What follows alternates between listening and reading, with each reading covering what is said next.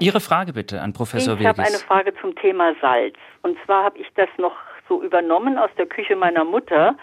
Äh, wenn ich zum Beispiel Eier in Schale, also abkoche in Schale, Pellkartoffel in Schale oder rote Beete, kommt immer die Prise Salz ins Wasser. Was ich also nach wie vor aus Gewohnheit tue, aber den Sinn darin nicht einsehe. Und die zweite Frage zum Thema Salz ist diese kleine Prise Salz, die zum süßen Kuchenteig kommt. Was bewirken die jeweils? Oder ist das eigentlich aus einer, ein alter Zopf aus, einer, aus der alten Küche? Ja, vielen Dank, Frau Verlust, für diese wunderbaren Fragen. Das steigt schon richtig tief ein. Ich fange vielleicht mal mit, der, mit dem Kuchen an, das ist einfacher zu beantworten. Ja. Ähm, es ist tatsächlich so, dass die, die schmeckt man nicht, diese Prise ja. Salz auf ersten Blick. Aber trotzdem ist es natürlich eine Modulation des Geschmacks. Also dann wirkt die Süße, die der Kuchen eigentlich als Grundgeschmack hat, nicht mehr ganz so banal. Und tatsächlich ist die, das ist ein alter Trick auch bei Köchen heute noch, dass man immer so ein bisschen Salziges zum Süßen gibt und vielleicht ja. auch mal eine Prise, Prise Zucker oder Tomatensauce, also wo es mhm. richtig salzig und umami ist, einfach zur Modulation des Geschmacks. Das ist ein alter Trick.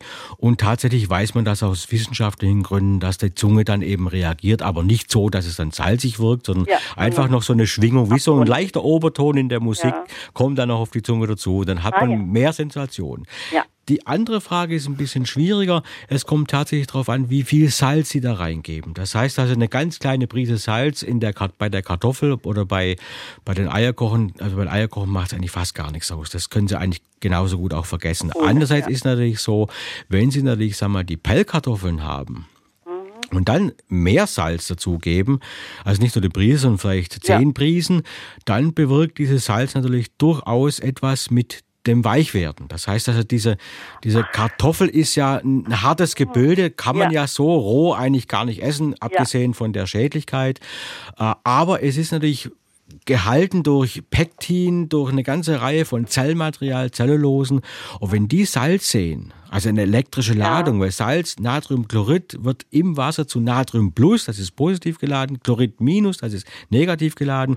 Und diese wenigen Ladungen, die weichen diese harten Zellmaterialien ein bisschen auf und schon wird es ein bisschen schneller weicher. Also ich könnte das sozusagen als Energiesparen nehmen.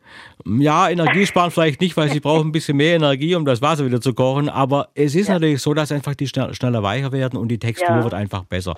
Das ja. ist einfach auch wissenschaftlich nachgewiesen. Bei Eiern? Da ist die Schale, also bis das Salz da durchkommt durch diese poröse Schale, das dauert eigentlich viel zu lang. Das hat eigentlich keinen Effekt. Das können Hatte Sie eigentlich gut vergessen. Früher, sage ich jetzt mal, vor 60, 70 Jahren noch einen Sinn?